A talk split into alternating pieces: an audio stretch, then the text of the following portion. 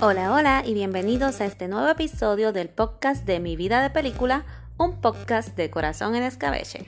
Te habla Diocasio y en el día de hoy voy a estar haciendo algo diferente. En algún momento mencioné que en esta temporada iba a estar tratando distintas cosas.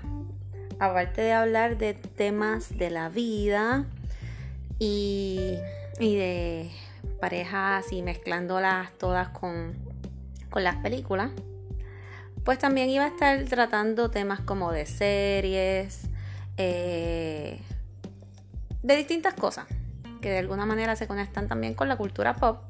Y también iba a estar hablando de directores que me gustan o artistas que me gustan.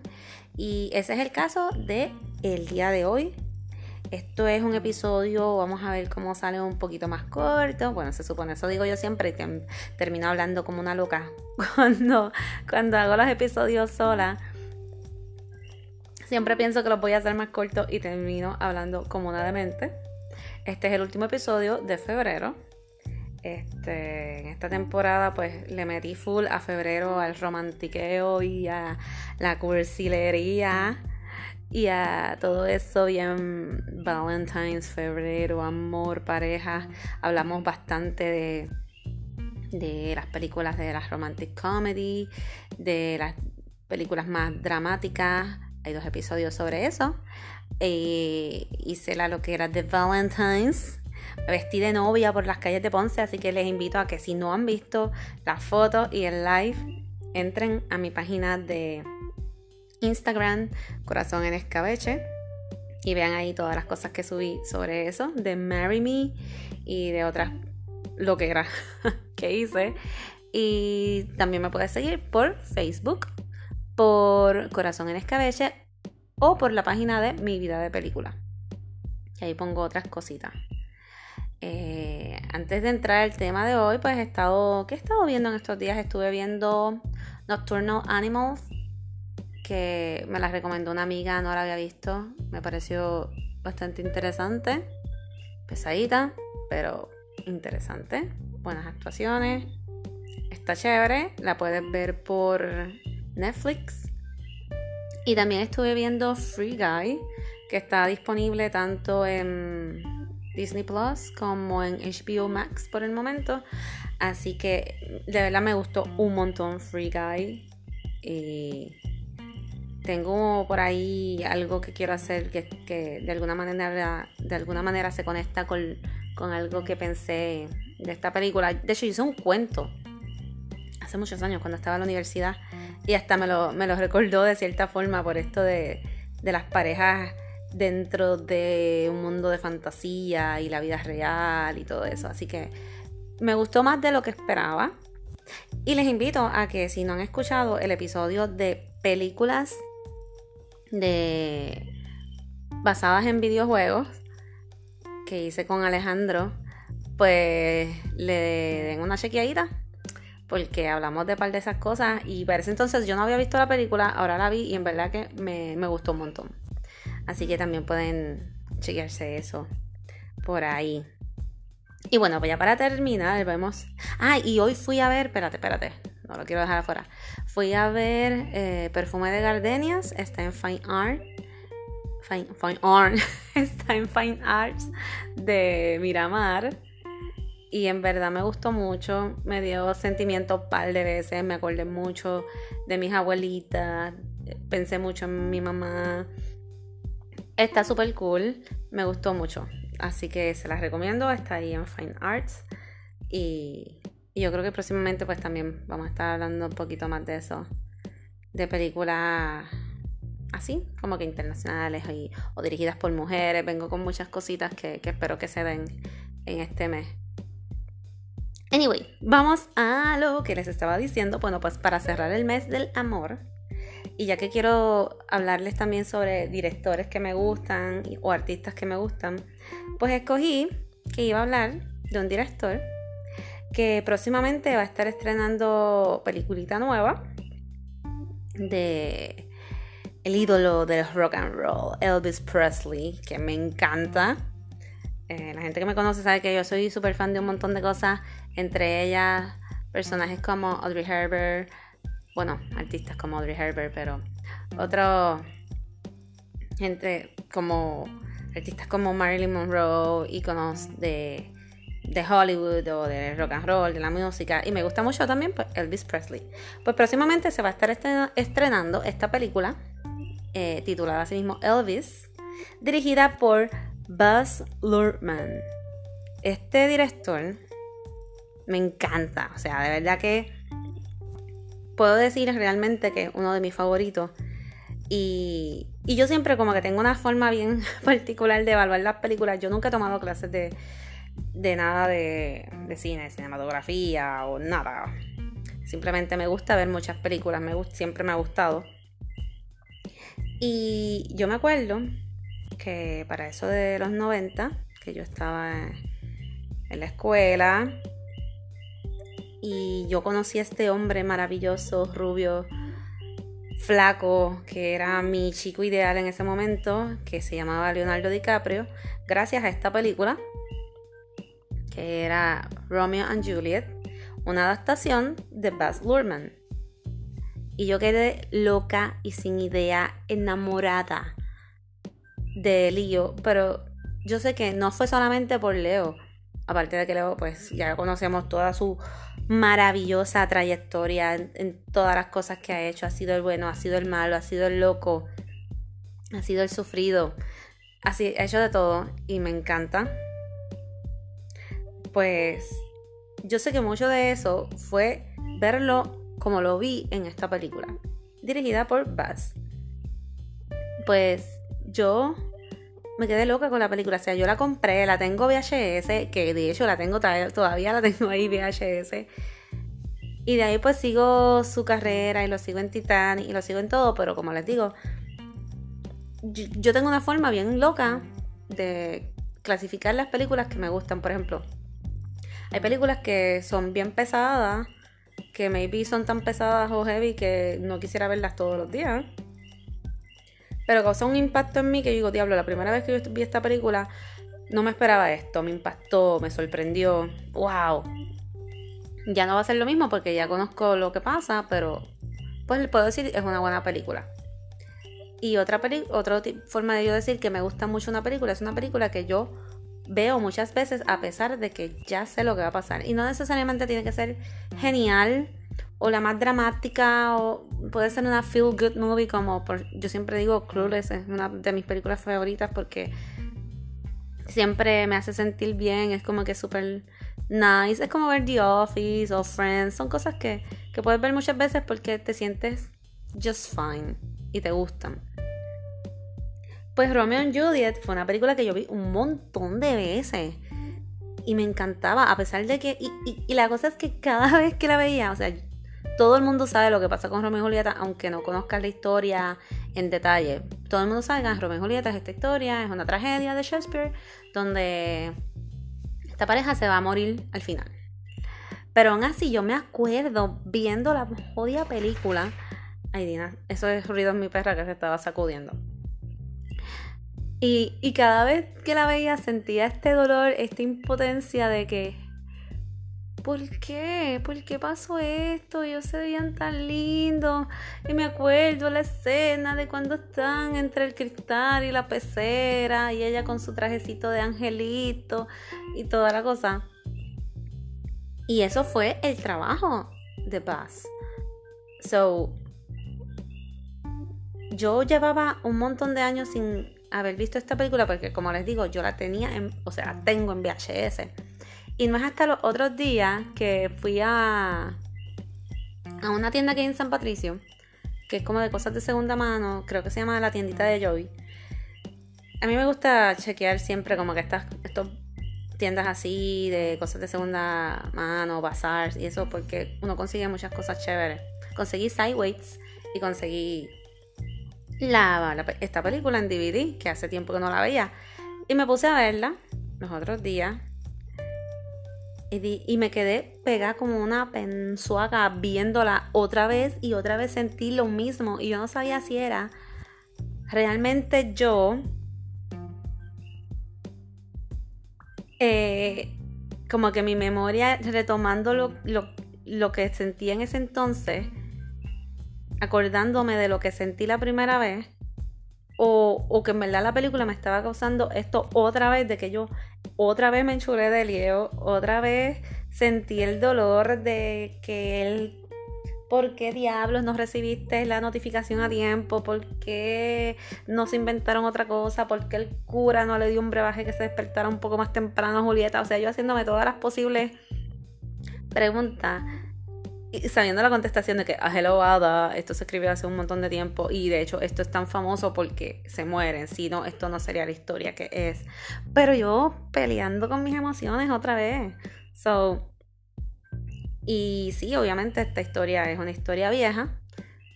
No es una historia obviamente original de Bass, pero como él la lleva, causa, causó ese efecto en mí y me encanta. De hecho, vi una, me, me regalaron otra versión de Romeo y Julieta que, que te la muestran más como es, o sea, tradicionalmente la época con los trajes y las cosas. Y yo todo lo que hacía era tratando, tratando de atar los diálogos y, y todo, y identificando y machando y comparando con la versión de, de Leo y Claire Dennis mi, pronunciación a veces es una mierda, so, por favor no me juzguen por eso, ustedes saben quiénes son, si no vayan a Google y leen los nombres bien, sorry. Este, pero, y pues pensando en eso, pensando en que este director siempre me ha gustado mucho, que viene con proyecto nuevo, que estamos cerrando, este es el último episodio de febrero, so decidí hablarles de Baz Luhrmann, Baz Luhrmann es este director que nació en el 1962. Es australiano. Dato curioso es que su nombre real es Mark Anthony, pero luego se lo cambia y después le ponen de apodo Buzz y se queda como Buzz Luhrmann. Es esposo de Catherine Martin, quien es una costume designer eh, que es súper famosa también y ha trabajado en varias películas con él y de hecho ha sido ganadora o nominada al Oscar en varias ocasiones por, por este trabajo. Y pues Baz Luhrmann tiene esta trayectoria súper cool con estas películas en donde puedes notar su, su estilo eh, súper marcado su talento, su arte. Es como que, es como ver una película de Wes Anderson que tú no sabes quién es, o sea, no, no, no te dicen, ah, esto lo hizo Wes Anderson, y ya tú vas notando como que un estilo y dices, diablo, eso me parece mucho, ah, pues sí, es de él, o Guillermo del Toro, o sea, son de estos directores que en verdad tú, tú notas, esta película es de este tipo. Y aquí les voy a mencionar varias de ellas. Él hizo Strictly Ballroom en el 1992, que es esta película de, pues, de hecho, de, una competencia de baile. Yo no realmente no puedo abundar tanto en ella porque no la he visto. Sí he buscado información de ella, he visto varios clips. Me parece que es como este tipo que va para una competencia de baile de salón, perdón. Y pues se empareja con esta chica de estilo Betty la Fea, Magical Makeover, este, hacen un show super cool. Eso es lo que pude extraer de lo que vi, pero la tengo pendiente para buscarla mejor y verla realmente. Pero por lo que vi en los clips, se nota, se notan los colores, el estilo de los personajes esta magia, esta cosa que él usa de como que hacerlo todo bastante teatral, como que oh, bien exagerado, personajes bien funny, medio gritones, coloridos, escenas en las azoteas, big buildings con este, estos letreros maravillosos en pues por ejemplo, solo un letrero bien grande de Coca-Cola mientras ellos bailan en el techo, que es algo que podemos, como que puedes coger todas las películas de Bass y hacer un montaje bien brutal de estas escenas que de cierta forma se parecen. Y está súper cool. Este. Para algunas personas podría sonar repetitivo, pero yo no lo veo así. Yo lo veo más como que, ah, mira. esto es algo que él le gusta, pues esto es algo de maybe de su personalidad, que sé yo, le gusta las azoteas, yo no sé, yo no lo conozco, pero me parece interesante. Luego en el 1996 llega con Romeo and Juliet, que ya les conté, es una adaptación de William Shakespeare, protagonizada por, por Leo DiCaprio y Claire Dennis. Es una versión moderna eh, donde se utiliza ropa y todo moderno de los, del momento de los, de los 90. Sin embargo, se conserva el, el, lenguaje o el diálogo original de Shakespeare y eso está súper cool. Por ejemplo, en muchas partes como que ellos dicen espada y sacan una este, pistola y así mismo te salen las letritas abajo, espada. y está súper cool. Eh, Luego de esto viene en el 2000, para el 2001 hace Moulin Rouge, que sale Nicole Kidman. Eh, también puedes ver lo mismo, puedes ver el, uso de colores, este, esta historia de amor. Mayormente como que se enfoca en eso, en, historias así como románticas. Para el 2008 saca Australia. Australia la tengo ahí de asignación porque le soy sincera, tenía Australia hace años guardada por ahí. La puse los otros días porque quería hacer este podcast sobre, sobre este director. Pero la puse, estaba muy cansada, así que entre medio me dormí y vi como que el principio y el final. So, creo que tengo que darle una segunda oportunidad a Australia. En el 2013 hace The Great Gatsby, también con Leonardo DiCaprio. Y para el 2022 que estamos presentes, pues se espera que estrene la película de Elvis, que, va a salir Tom Hanks y otro chamaco que se me olvidó el nombre, pero que se ve bastante prometedora, se ve lo, lo que les digo, los colores. Es más, para poderles explicar un poco mejor, les voy a decir, vamos a enumerarlo. Les voy a contar cinco cosas que me encantan de Baz Luhrmann y que podemos encontrar en todas sus películas. Sí, porque yo creo que es más fácil hacerlo de esta manera. La número uno, sin duda alguna, es la ropa. Ya mencioné anteriormente que su esposa pues trabaja con esto del, diseño. Y este, si no me equivoco, fue ganadora del Oscar tanto por su participación en Moulin Rouge y en The Great Gatsby. Siempre una ropa, vamos a lo mismo, teatral, icónica, este, de alguna manera conecta lo moderno con lo nostálgico. Eh, las ropas rojas de Nicole Kidman en Moulin Rouge, la maravillosa, los, vestidos de The Great Gatsby, este, el, ¿sabes?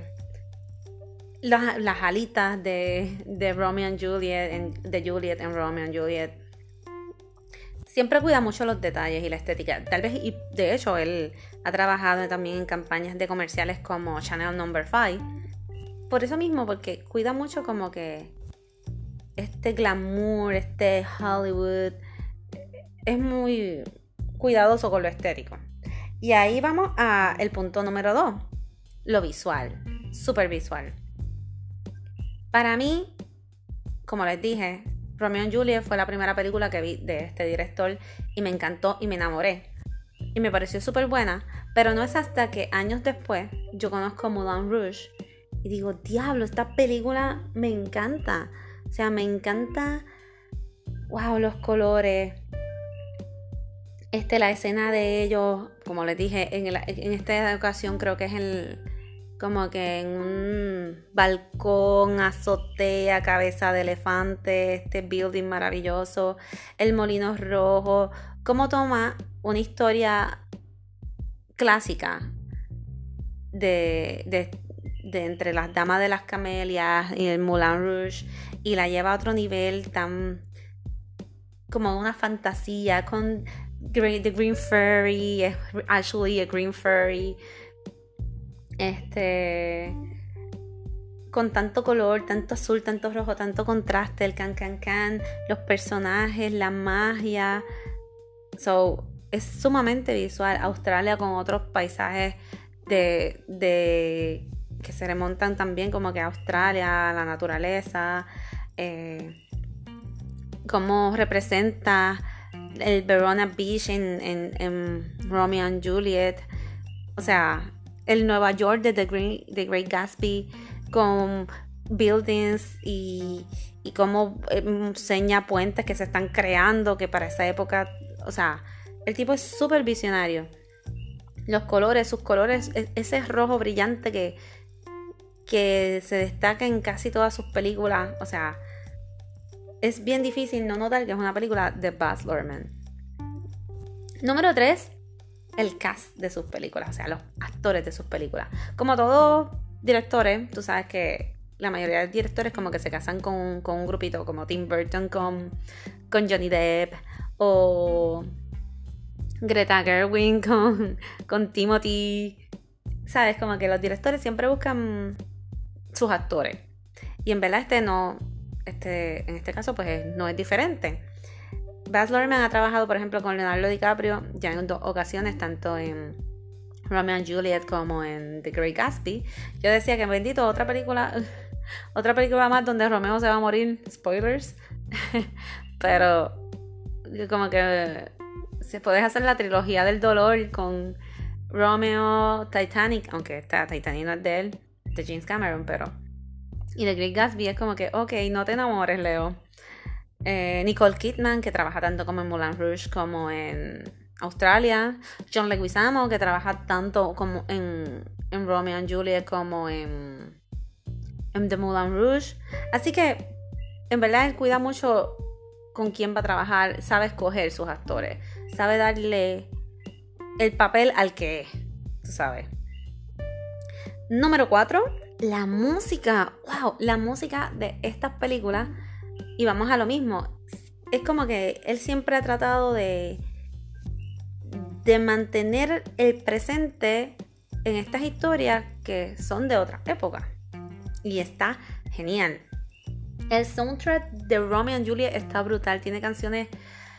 Tiene una versión de When the Doves Cry, que, que es de Prince, super cool, medio pop, gospel, que, la vi la película los otros días y en verdad no he dejado de cantarla, la tengo en mi cabeza. Tiene canciones como Loveful I Love Me, Love Me, Say That You Love. O sea, tiene canciones que estaban bien pegadas en la época y, y son tan bien utilizadas este, para darle color a estos personajes que tú te puedes identificar y recoger la historia como, como tuya. O sea, para mí, Romeo and Juliet es una película súper noventosa y me, me lleva para allá, para los 90, aunque la historia sea súper vieja. Lo mismo hace con, con Moulin Rouge, que realmente Moulin Rouge sí es un musical como tal, porque aquí sí los actores cantan. Y él, lo maravilloso de este musical es que que si mal no recuerdo solo tiene una canción original. Las otras canciones son canciones pop famosas como que Lady Marmalade, que la cantó Cristina Aguilera con Pink, con Maya, con Lil Kim, que pegó un montón. Canciones como la de Nirvana, de We Are Now Entertainers. Canciones como el medley de le dicen el medley del elefante, que es la que tiene un montón de canciones románticas hermosas, que tiene hasta I Will Always Love You o This Is Your Song, Roxette. Bueno, tienen la mayoría de sus canciones son canciones populares, famosas y poderlas adaptar a estos personajes en esta época y utilizarlas como las utiliza en el momento que las utiliza está brutal. O sea, está brutal.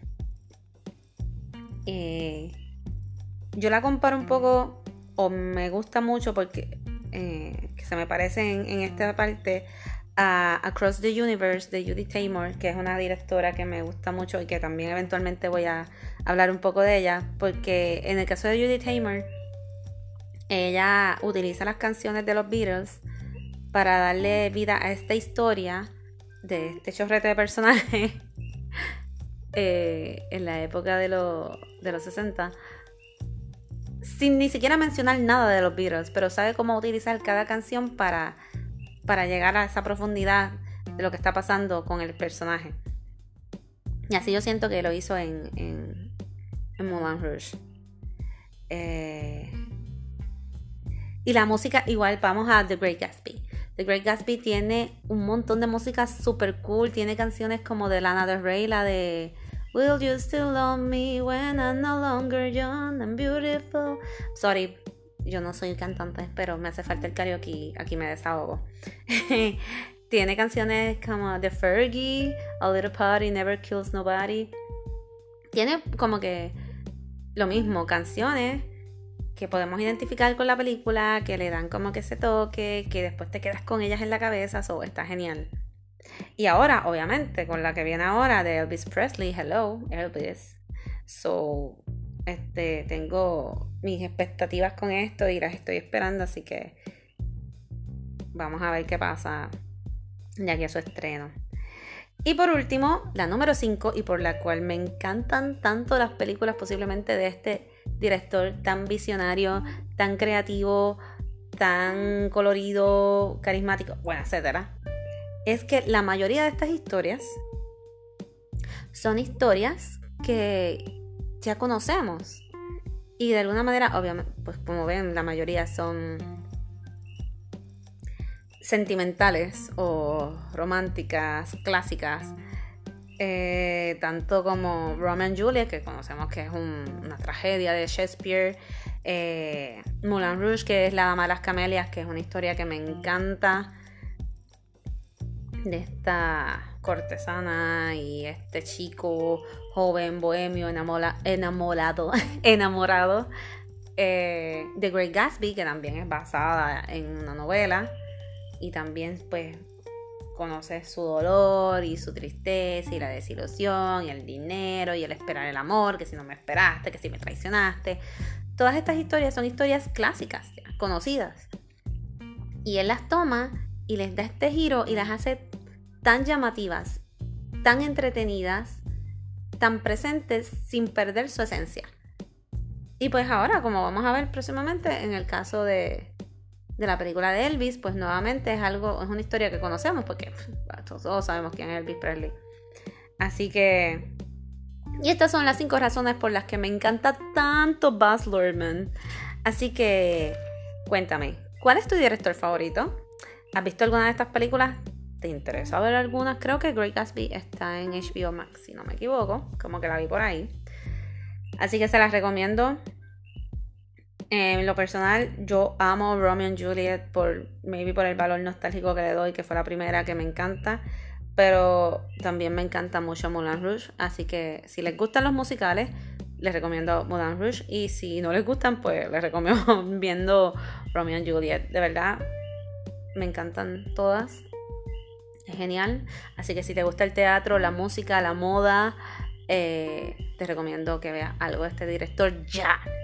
Déjame saber de qué te gustaría que habláramos próximamente, cuáles son tus directores o artistas favoritos, qué estás viendo, qué estás haciendo, si tienes algún producto o algo que quieras promocionar, déjame saber, me puedes escribir en confianza tanto por Facebook como por Instagram por Corazón en Escabeche y también por mi vida de película por Facebook. Les mando un abrazo bien grande, se me cuidan mucho, mucho, mucho. Y pues estaremos conectando con nuevas cositas ahora en el mes de marzo. Se me cuidan mucho. Bye bye.